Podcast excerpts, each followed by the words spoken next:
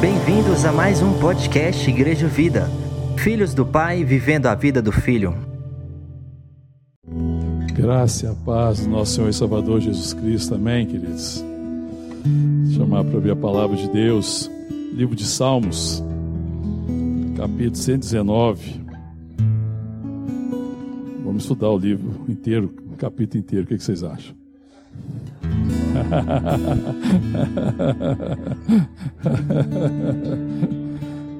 Só 175 versículos, é rápido. Amém. Quem dera gente tivesse tempo, né? Seria uma delícia. Mas eu quero te chamar para ler o verso 50. Salmo 119, verso 50. Quem puder ficar de pé para lermos juntos. O que me consola na minha angústia é isto: que a tua palavra me vivifica. Amém. Vamos orar. Te louvamos, Senhor, te agradecemos por esse tempo, Senhor, por toda a graça que já foi ministrada ao nosso coração, pelo tempo de louvor, de orações, pelas intercessões, ó Deus, pela comunhão, por estarmos aqui reunidos em Teu nome, Pai, na certeza da Tua presença. Estamos aqui por causa do Senhor, Pai, atraído pelo Senhor, por causa do Senhor, por Tua glória e para Tua glória, Pai. Pedimos que o ministre agora a Tua palavra ao nosso coração, Pai. Vem falar conosco somos teus filhos, Pai, somos rebanho do teu pastoreio. Queremos ouvir a tua voz, Pai. Em nome de Jesus. Amém. Amém, queridos. Podeis assentar. Salmo extraordinário, 119, né? Capítulo mais longo. São 175 versículos e, e tem muitos versículos aqui. Na minha Bíblia tenho muitos versículos marcados. A experiência de estar lendo e meditando. E esse salmo, esse verso 50 particularmente, tem ministrado o meu coração. Né, que ele diz: O que me consola na minha angústia é isto, que a tua palavra me vivifica. Quando eu fico pensando nesse tempo que nós vivemos, né, nos momentos que nós estamos vivendo como nação, como país, as dificuldades, as angústias, as aflições, né, tudo aquilo que está acontecendo no nosso país toda a situação política né, que nós estamos vivendo, né, uma situação muito preocupante. Nós estamos vivendo uma situação que é preocupante em todos os sentidos do ponto de vista político. Se vendo situações difíceis, angustiantes também do ponto de vista econômico. Muitas pessoas passando dificuldade, é, graças a Deus, havendo aqui no Brasil uma retomada do crescimento, mas ainda muita gente lutando, angustiada com toda a situação. Nós vivemos um tempo de muita angústia também no que diz respeito aos valores morais, aos valores mais importantes, aqueles valores é, da família, é, os valores é, em respeito à, à, honestidade, à idoneidade, a, a respeito, é, aos relacionamentos. Estamos vivendo um momento muito crítico também em relação a isso. E a igreja não deixa de viver, né? nós como igreja não deixamos de viver também as nossas angústias, as nossas aflições. É, e eu, particularmente, como pastor, eu tenho as minhas angústias, como homem, né? Também as minhas angústias. Todo mundo tem angústia. Quem aqui não tem angústia? Levanta a mão se alguém não tiver. Quem tem angústia, então? Levanta a mão aí. Quem tem aflições? Todo mundo tem. Todos nós temos as nossas angústias, todos nós temos as nossas aflições. Isso sucede a todos, ninguém escapa. A palavra de Deus em Provérbios, no capítulo 14, verso 10, diz assim: O coração conhece a sua própria amargura. Só o coração seu, só o meu coração, cada um de nós conhece a sua própria amargura, conhece a sua própria angústia, conhece às vezes a aflição que vai no seu íntimo, que vai no seu coração. Todos nós vivemos isso, de uma forma maior, de uma forma menor, num tempo determinado, é, mas existe um consolo para aqueles que esperam em Deus, existe um consolo para os filhos de Deus.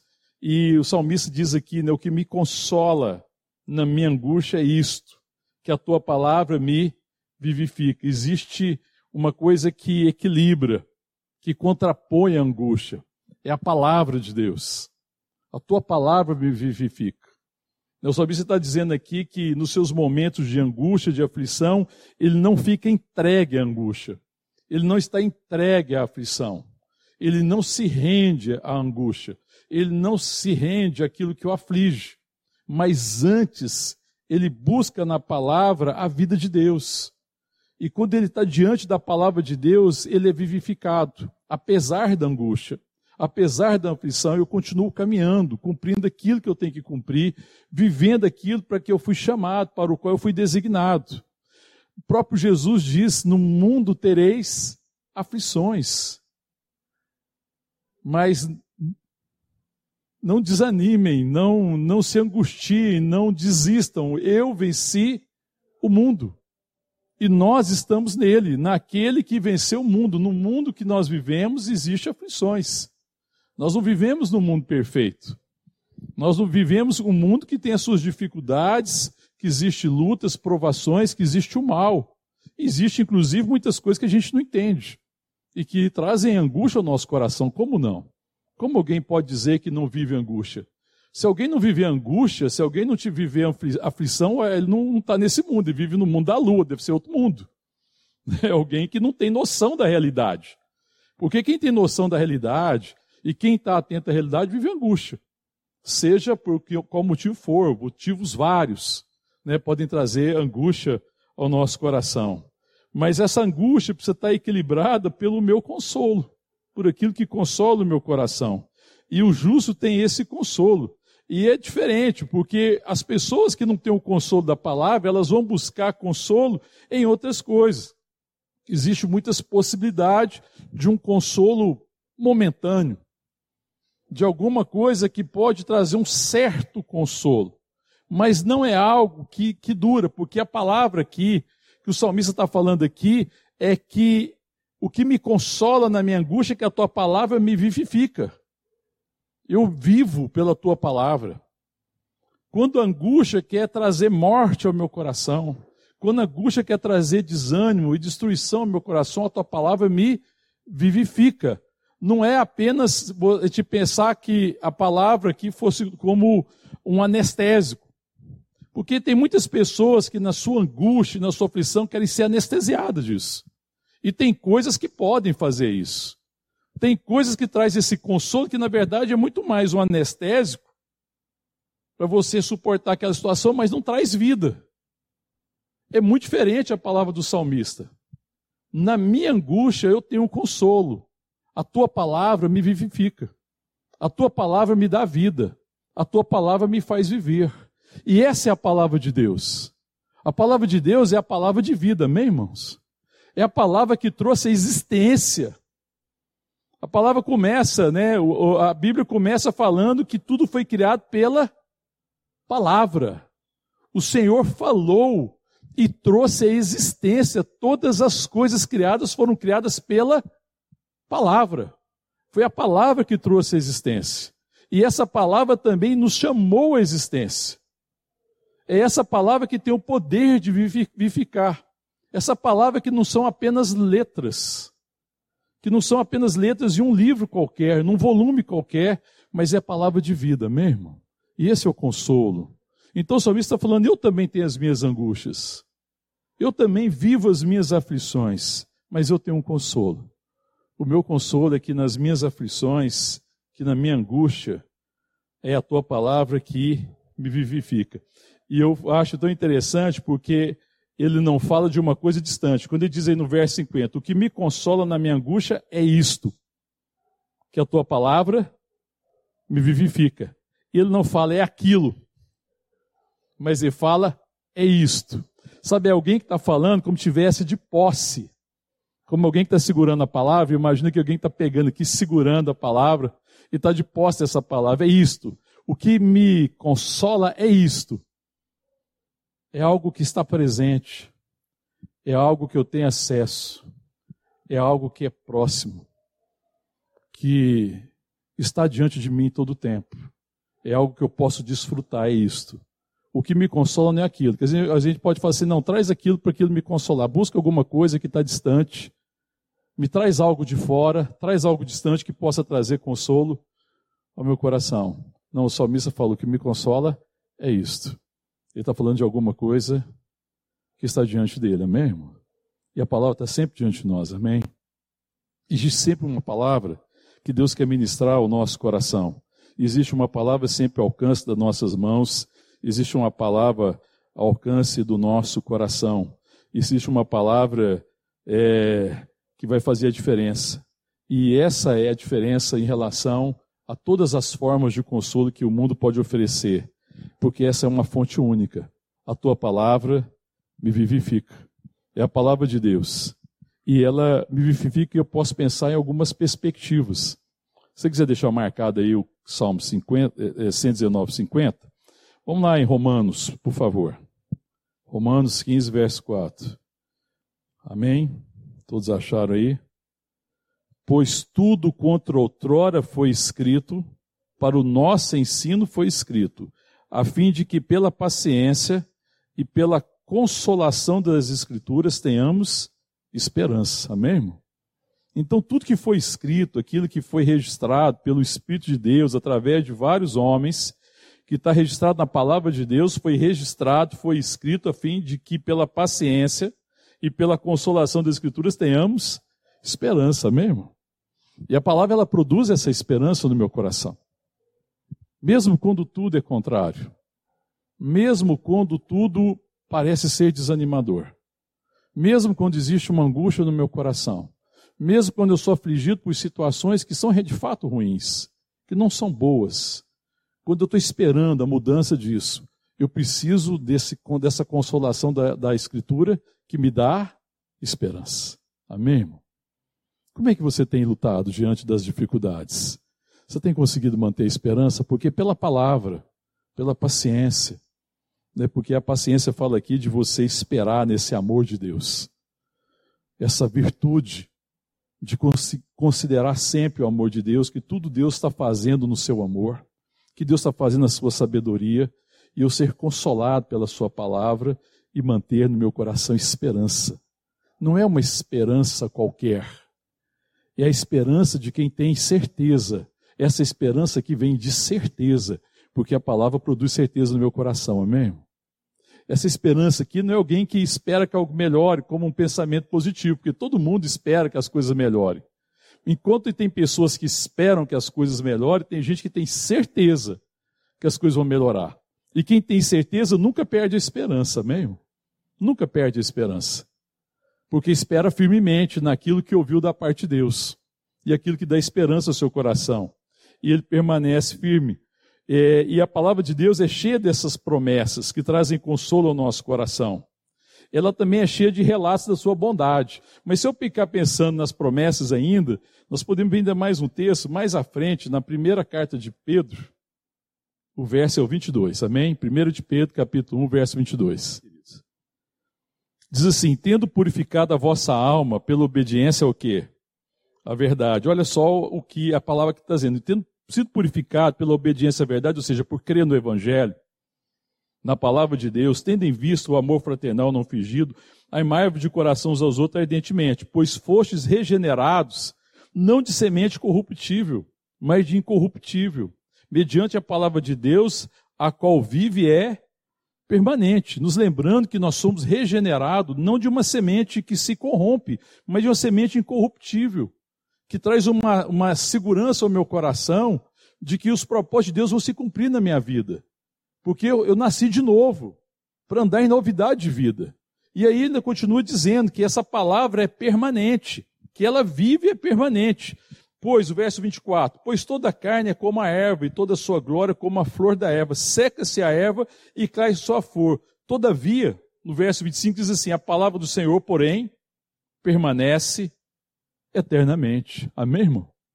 É um descanso nessa palavra, nessa certeza que eu fui regenerado não de uma semente qualquer, mas de uma semente que não se corrompe, de uma palavra que permanece eternamente.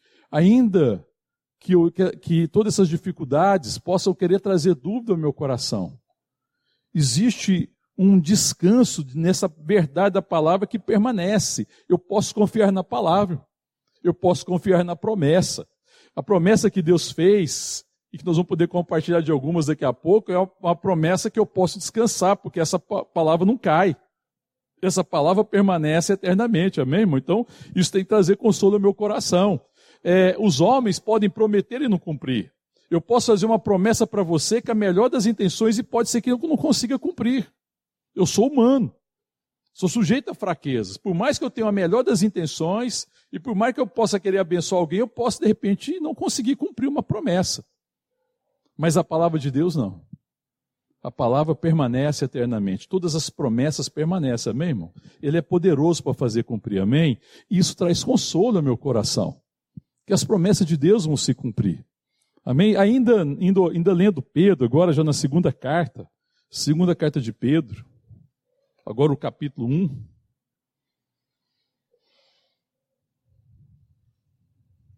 Olha o verso 3.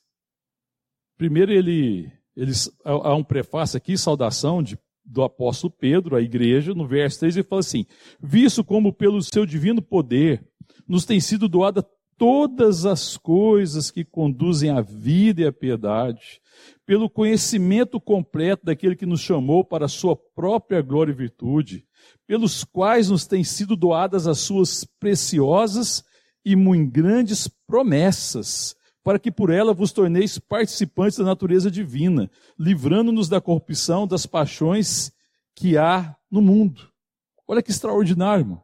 Você vê Pedro está dizendo: olha, pelo divino poder, é, nos tem sido doada todas as coisas que conduzem à vida e à piedade. Tudo aquilo que eu preciso, que conduz à vida e à piedade, me foi doado. Eu nasci de novo. Eu me tornei a habitação do Espírito Santo. E eu tenho a palavra de vida, amém, irmão? Todas as coisas. Você tem todas as coisas diante de você que conduzem à vida e à piedade. Tudo. Novo nascimento. A regeneração. A habitação do Santo Espírito de Deus e a palavra viva do Deus vivo, amém, irmão? Todas as coisas nos foram doadas. A palavra é nossa, amém, irmão? A palavra é a palavra do Pai. É a palavra do Pai aos seus filhos. Por Cristo, pelo amor de Cristo, nós somos feitos filhos de Deus. E agora existe uma palavra que me ensina a viver como filho. E nós precisamos aprender isso. A palavra me ensina a permanecer como filho. E ele ainda me diz mais, que essas palavras que conduzem a vida à piedade, pelo conhecimento completo daquele que nos chamou para a sua própria glória, para o seu conhecimento, para a sua virtude. E o verso 4 fala, pelas quais nos têm sido doadas suas preciosas e muito grandes promessas. A promessa de Deus são preciosas e são grandes, incontáveis. E essas promessas, elas não são para me dar uma expectativa de que eu possa conseguir alguma coisa no futuro da parte de Deus. Pelo contrário, a promessa me dá uma certeza que eu já estou de posse de todas as coisas que são necessárias para a vida e para a piedade. Amém, irmão? A promessa é essa certeza. A promessa é que não vai faltar nada da parte de Deus. E tudo aquilo que eu preciso da parte de Deus para cumprir o meu chamado, para caminhar em vida, para ter uma vida abundante, para ter esperança, para permanecer na esperança mesmo em tempo de angústia, de aflições, de ser consolado nesse tempo de dificuldade de dores, e isso já foi me dado. Eu preciso crer que Deus, no seu devido tempo, conforme a sua soberania e sabedoria, vai trazer a luz no momento certo. Então, as promessas de Deus não é para que eu fique esperando que um dia Deus faça. A promessa de Deus é para que eu tenha certeza mesmo. Glória a Deus. Eu tenho certeza que eu estou de posse de todas as promessas. Nem todas vieram à luz ainda. Mas todas as coisas que são necessárias para a minha vida, para que eu possa viver vida plena e abundante, Deus já me deu. Amém? Você crê nisso? Em nome de Jesus. Amém? É isso que Paulo, que Pedro está dizendo. Olha, pelo divino poder, verso 3, nos tem sido doada todas as coisas que nos conduzem à vida e à piedade, pelo conhecimento completo dele, pela revelação dele, que nos chamou das trevas para a sua maravilhosa luz, para a sua própria glória, para que nós proclamemos as suas virtudes. E o verso 4, pelos quais nos tem sido doadas as suas preciosas e grande promessa, para quê, irmão? Para que por ela vos torneis cor-participantes da natureza divina. Essas promessas são para que eu tenha revelação e conhecimento que a minha natureza é divina, nós somos filhos de Deus e nós somos coparticipantes. Amém? E a minha vida precisa, mesmo em tempo de angústia, ser uma revelação do Pai. Quem vê a mim precisa ver o Pai. Quem vê a mim precisa ver a graça de Deus. Eu preciso ser como uma vela que permanece acesa nos tempos difíceis. Uma vela que responde ao fogo do Espírito Santo. A vela ela não tem luz própria. Mas quando você chega, chama na vela, ela responde à chama. E ela se rende à chama. E ela permanece iluminando o ambiente durante muito tempo. A nossa vida é assim. Nós somos como a relva que hoje existe. Mas seca-se a erva, cai a flor e já não existe mais. Mas enquanto nós permanecemos nessa vida, nós temos que ser como uma vela que ilumina todos aqueles que estão à nossa volta, porque nós queimamos pelo fogo do Santo Espírito de Deus, respondemos às promessas, à palavra, à obra do Espírito Santo. A palavra de Deus diz que a igreja é a luz do mundo. E não é uma luz para ser colocada em qualquer lugar. Deve ser colocada no velador. O velador é um lugar alto onde a vela era colocada antigamente quando tinha energia, né? Era um tipo um castiçal fixado às vezes na parede ou em cima de um móvel alto. E as velas eram colocadas ali, porque uma vez colocada no lugar alto e você chegando o fogo, acendendo a vela, ela permanecia queimando por um bom tempo, conforme as dimensões da vela, mas iluminava a todos que estavam na casa. Amém, irmão? Nós somos como a vela de Deus, que precisamos permanecer assim que nós precisamos permanecer emitindo uma luz que vem de Deus. O salmista diz isso: o que me consola na minha angústia, o que traz consolo é que a tua palavra me vivifica. Ou seja, apesar dos tempos tenebrosos, eu continuo queimando para a glória de Deus. Deus é conhecido pela minha vida mesmo. Glória a Deus, irmão. Deus continua querendo ser conhecido. Ele nos chamou para a sua glória. Ele deseja revelar-se através de nós, igreja, povo de Deus e nós não podemos entregar os tempos de angústia e de aflição e perdermos a esperança e desanimarmos. Mas nós precisamos estar diante da verdade que nos vivifica, que nos chama a vida, que nos chama a continuar caminhando, a não desistir. Amém, irmão? É muito extraordinário. Essa carta de Pedro, eu amo essa carta de Pedro, e é uma carta para ser estudada, né, para gastar tempo. Mas essa parte inicial aqui é, é extraordinária quando ele fala dessas preciosas promessa dessa, dessa vida, dessa piedade, desse conhecimento, para que a gente seja participante da natureza divina, livrando-nos da corrupção e das paixões que há no mundo.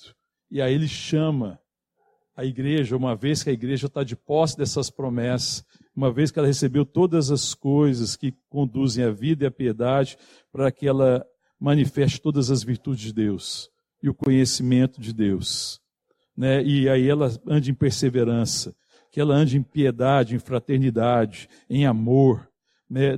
sendo uma igreja é, que não seja infrutuosa, mas uma igreja que produz frutos. O fruto do Espírito Santo, o fruto da presença bendita de Deus. E abençoe a sua geração. Amém? A palavra de Deus tem, tem as suas promessas. A palavra de Deus também me lembra das experiências passadas ela me ajuda a lembrar quem eu era e quem eu sou agora por causa da palavra. Lá na carta de Paulo aos Efésios, lê, abre lá comigo, por favor.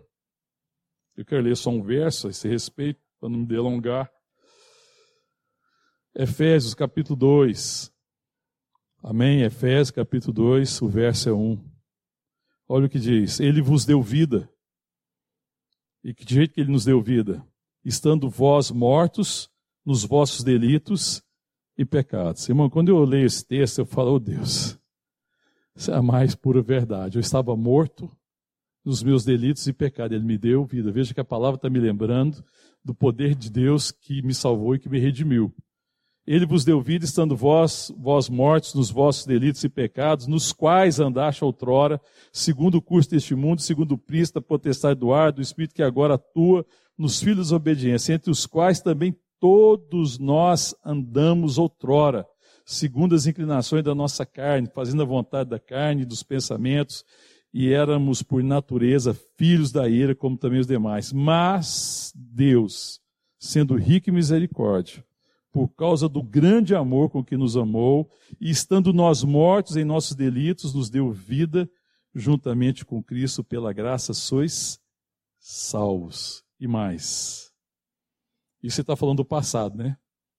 E aí ele fala dessa condição presente. Juntamente com ele, nos ressuscitou e nos fez assentar nos lugares celestiais em Cristo Jesus, para mostrar nos séculos vindouros a suprema riqueza da sua graça em bondade para conosco em Cristo Jesus. Pela graça sois salvos, mediante a fé. Isso não vem de vós, é dom de Deus. Amém, irmão? É presente, glória a Deus, irmão. Aleluia. Ele não só nos salvou, mas nos fez assentar nas regiões celestiais juntamente com Cristo, em Cristo Jesus. E nós estamos assentados lá. Nós estamos nele e nós estamos no Pai por Cristo Jesus, porque nós estamos em Cristo. Nós estamos unidos com Cristo. Então a palavra também vai me lembrando desse do poder de Deus no passado para que eu continue crendo que esse Deus que fez tudo isso no passado é poderoso para continuar fazendo o que tem que ser feito no futuro. Ele continua sendo Deus todo poderoso, amém, irmão? O maior poder, o maior exemplo de poder de Deus para mim, não é o que ele pode fazer. Deus não precisa provar nenhum poder para mim, porque o poder maior de Deus para mim foi ter me redimido das trevas para a luz. Estava perdido e fui achado. Era cego, eis que agora eu vejo. Estava morto nos meus delitos e pecado, agora estou salvo, redimido nele, estou assentado nas regiões celestiais em Cristo. Amém, irmão? Que glória, irmão. Aleluia, irmão. Isso não é para animar a gente, fazer a gente caminhar e prosseguir, prosseguir para o alvo, para aquilo que Deus tem preparado. Então, é, a palavra de Deus é cheia desses relatos. É cheia de relato, por exemplo, também da bondade de Deus, dessa vida mais elevada. Vamos voltar lá no, no Salmo 119. Ele também nos fala que ele nos tirou de uma vida inferior para uma vida superior. Olha o verso 92 agora do Salmo 119. Vamos um pouquinho para frente. Verso 92.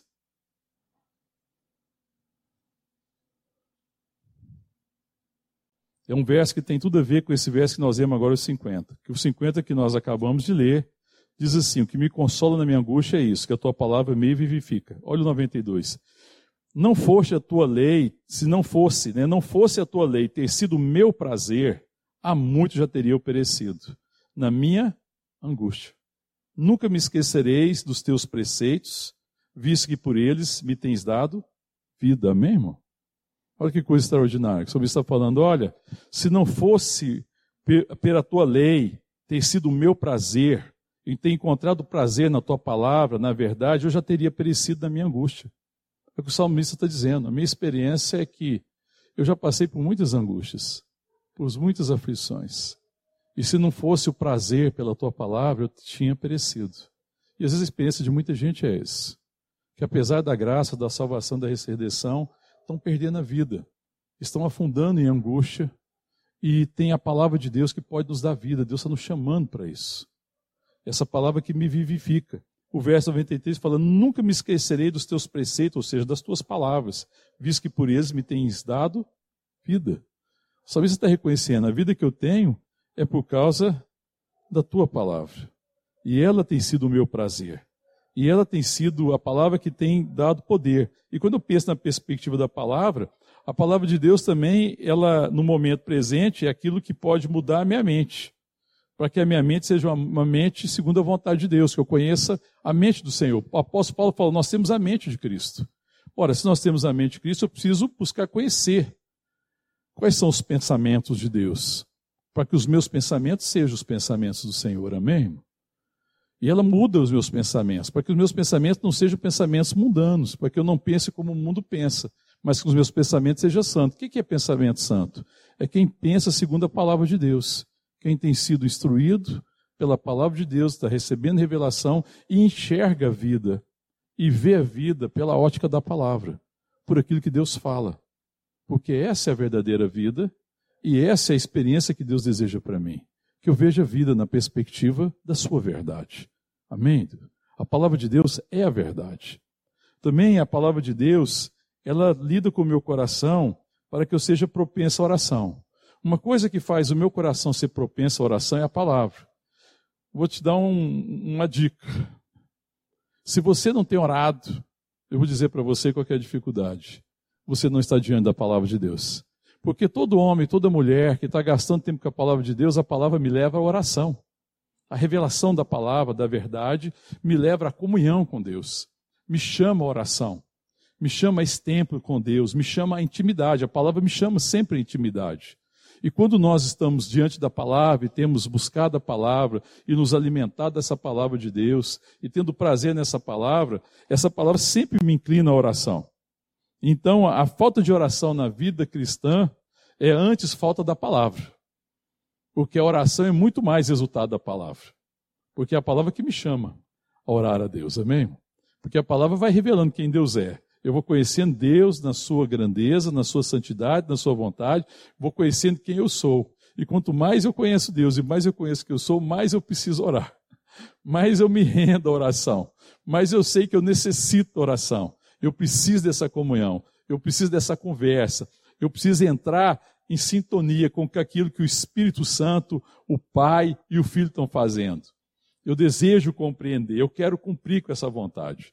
E aí há uma inclinação natural à oração.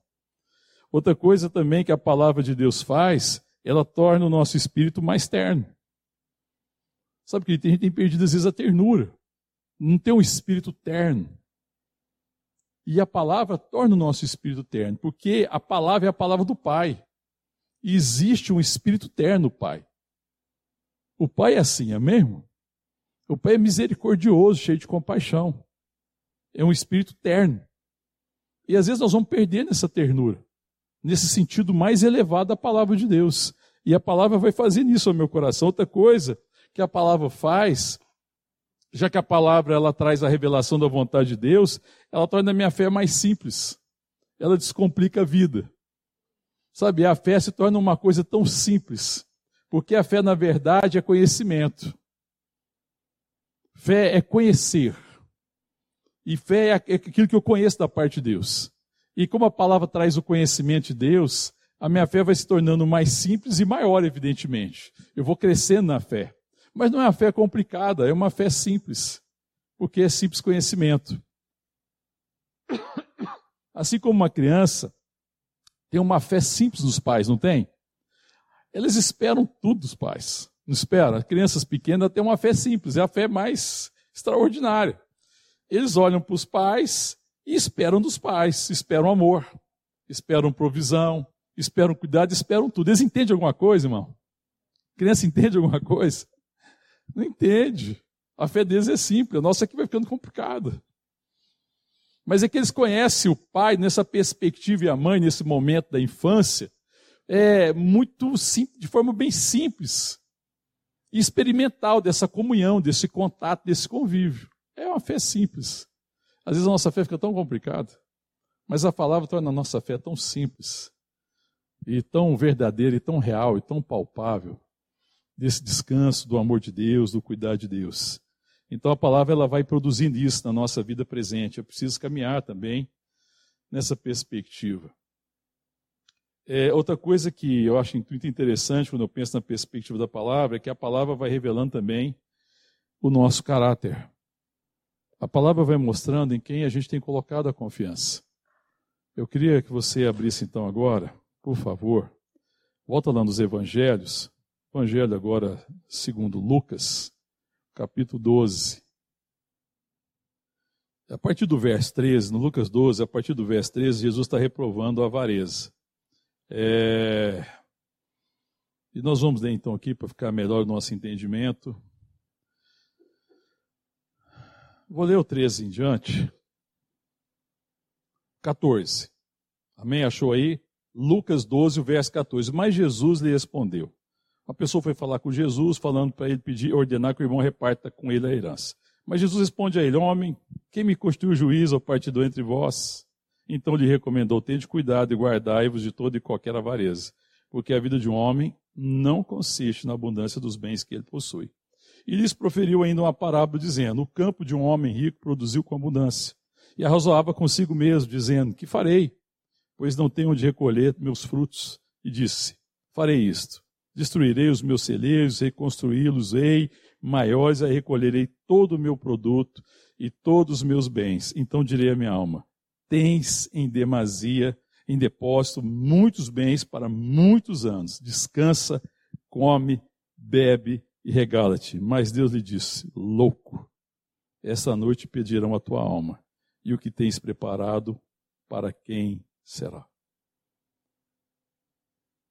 Quando Jesus está falando aqui a respeito disso, ele está reprovando a avareza, ele está falando de gente que se consola na riqueza dos bens.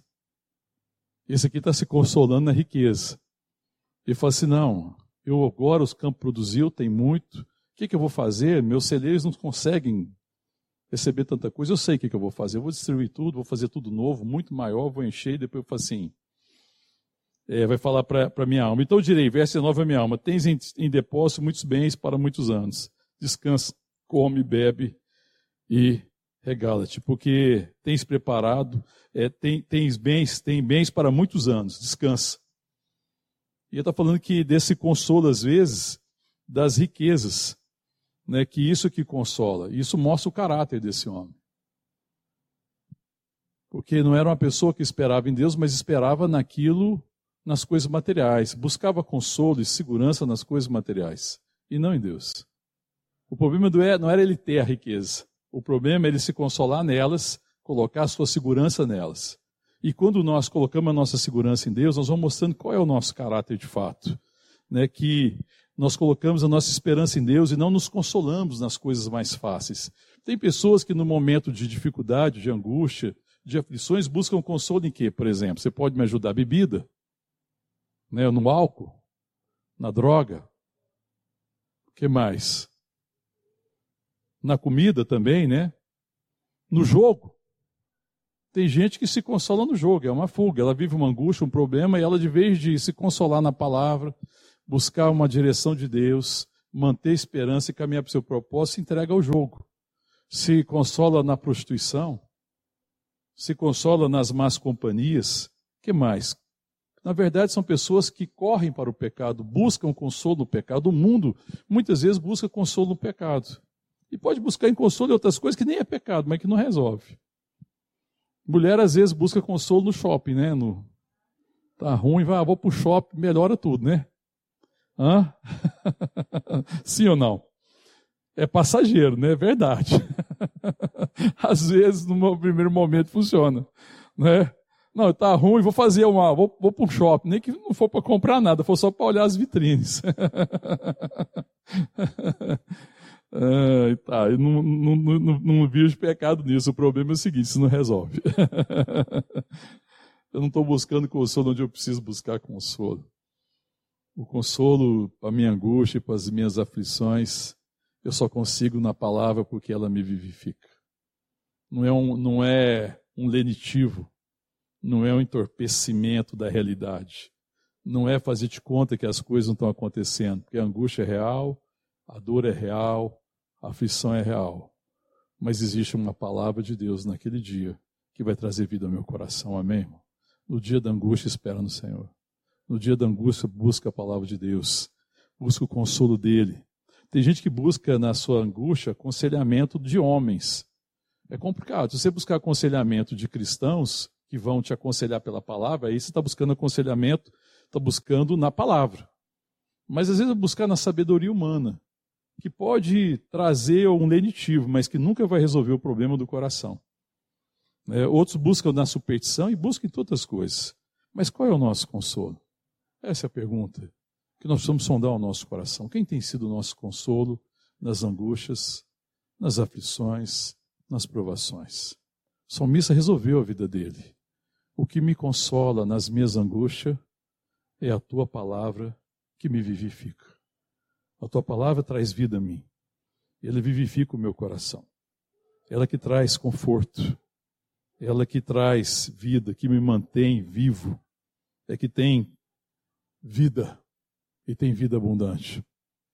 Não importa a situação que eu estou vivendo. Quando nós olhamos para a experiência de uma, de uma personagem bíblico, Jó, Jó não conseguia compreender aquela crise que ele viveu.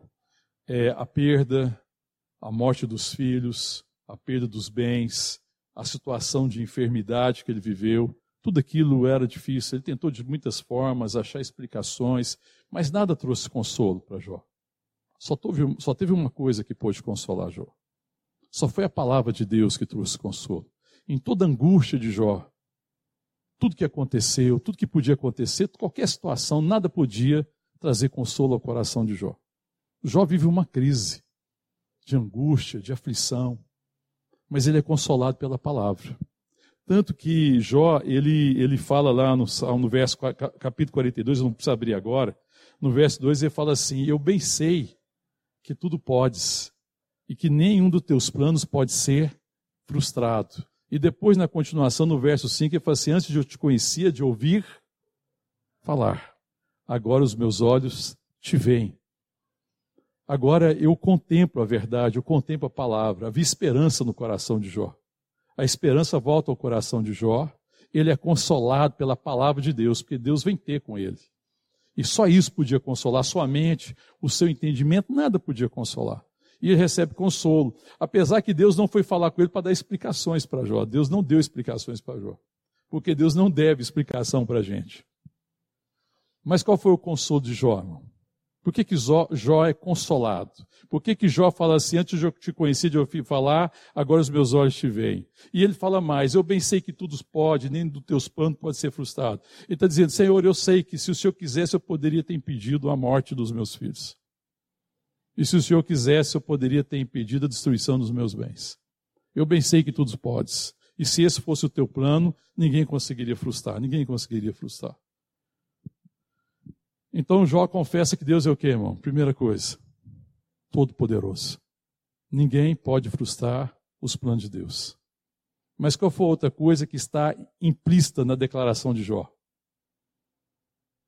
Eu sei que o seu amor é infinito e que tudo o Senhor faz no interesse do amor, ainda que eu não compreenda. E eu sei que sua sabedoria é infinita e de forma sábia o Senhor está conduzindo todas as coisas. E no final, o que vai ser revelado é o seu amor. Porque Deus quer conhecido, você quer ser conhecido no seu amor, é assim que Deus deseja revelar-se, amém, irmão? Então Deus é todo poderoso. Deus tem um amor infinito. O poder de Deus é infinito, o amor é infinito, e a sabedoria é o que, irmão? Infinita. Então Deus é que sabe o que está se passando comigo nas minhas angústias, nas minhas provações. Ele não desiste do seu propósito, o seu plano permanece e ele, de forma sábia, poderosa e amorosa, está conduzindo a minha vida. Eu posso descansar no amor de Deus, amém? Jó, naquele momento, não duvidou do amor de Deus. Ele falou assim: ah, Deus, mas se você me amasse, por que, que eu passei isso? Não. Deus era poderoso para mudar, mas isso não era falta de amor. Deus estava construindo a sua sabedoria mesmo. É, eu conheço a história de um pastor e ele foi visitar um, um, um, amigo que era crente, e o amigo já estava à beira da morte. Estava no leito, e assim, perto de morrer mesmo, não havia mais esperança. E ele foi lá preocupado, o pastor foi preocupado, visitar ele, saber como é que ele está. E perguntou assim: Como é que o senhor está? E a resposta dele foi o seguinte: Minha cabeça descansa suavemente em três travesseiros. Eu estou descansando suavemente em três travesseiros o infinito poder de Deus, o infinito amor de Deus e a infinita sabedoria de Deus. Eu estou em paz. Amém, irmão? Não era alguém tomado de angústia, não era alguém tomado de aflição, mas alguém que, mesmo na aflição da enfermidade e em, em, diante da morte, alguém que descansa sua cabeça no poder infinito de Deus, no amor infinito de Deus e na sabedoria infinita de Deus que foi que fez isso ao coração daquele homem? A palavra que estava no seu coração. A palavra era o seu consolo. Eu sei em quem eu confio. Eu confio naquele que é todo-poderoso. Eu confio naquele que disse que nunca me abandonaria. Eu confio naquele que prometeu que estaria comigo todos os dias, até a consumação do século. Eu confio naquele que disse: Eu não vos deixarei órfão. Eu voltarei e trarei vocês para onde estou, para que onde eu estou vocês estejam também. Eu estarei com vocês todo o tempo. Eu jamais abandonarei, seja na vida, seja na morte. Eu estarei com vocês. Amém. Existe esse consolo e precisa haver esse consolo no nosso coração.